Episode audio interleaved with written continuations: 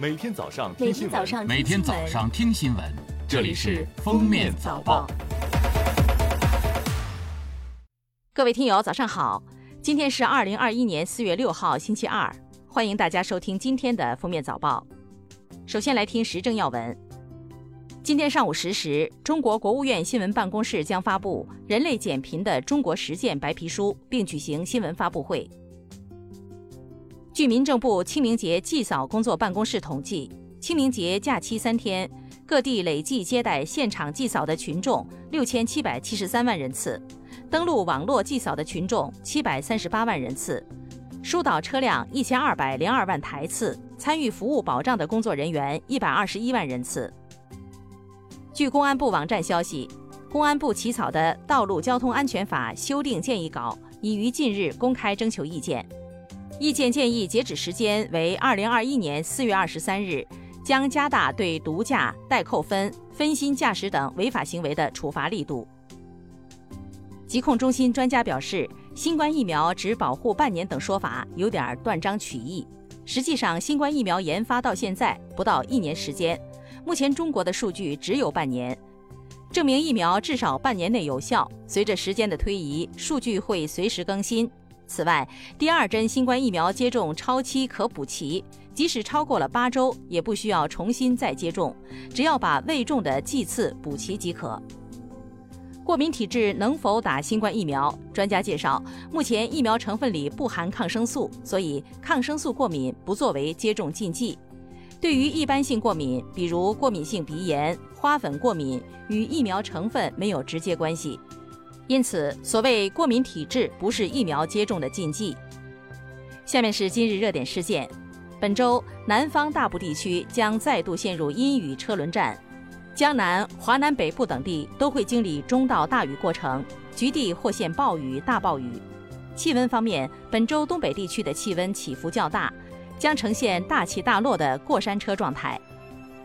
五号，北京市园林绿化局和北京市气象局联合发布了二零二一年第一期北京杨柳飞絮预报。北京今年杨柳飞絮第一次高发期将出现在四月十号到十五号，主要影响五环内城区；第二次高发期四月下旬至五月上旬，区域为城区和平园区；第三次高发期为五月中旬，主要区域为山区。七号凌晨，土星和木星将携手月球，联袂上演一出双星伴月的好戏。届时，三者会组成一张歪嘴笑脸。如果天气晴好，在凌晨四点到日出前，在天空尚未泛起鱼肚白的时候，面向东南方低空，用肉眼或借助双筒望远镜就可欣赏到这一幕。近日，在网络交易平台上，多款国产球鞋价格暴涨，引发热议。业内人士透露。还有人把更多折扣的鞋款搬运到价高的平台，圈内称球鞋搬砖。有律师表示，炒鞋就像击鼓传花，其实风险非常大。炒鞋商相互串通，操纵市场价格，涉嫌违反价格法等法律。鞋是用来穿的，不是用来炒的。提示大家理性看待，不要跟风。监管部门也应该加强监控，该介入时要介入。最后来听国际要闻。越南第十四届国会第十一次会议五号选举阮春福为新一任国家主席，选举范明正为政府总理。当地时间四月四号，埃及文明博物馆正式面向公众开放。据报道，存放木乃伊的大厅将于十八号对公众开放。当地时间四月五号上午，韩国 LG 电子召开理事会，正式宣布停止其手机业务。据报道，截至二零二零年，LG 电子的手机业务已经连续亏损长达二十三个季度，也就是近六年的时间，总亏损额高达四十五亿美元。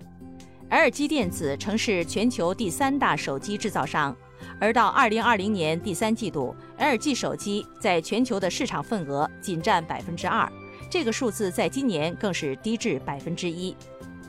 感谢收听今天的封面早报，明天再见。本节目由喜马拉雅和封面新闻联合播出。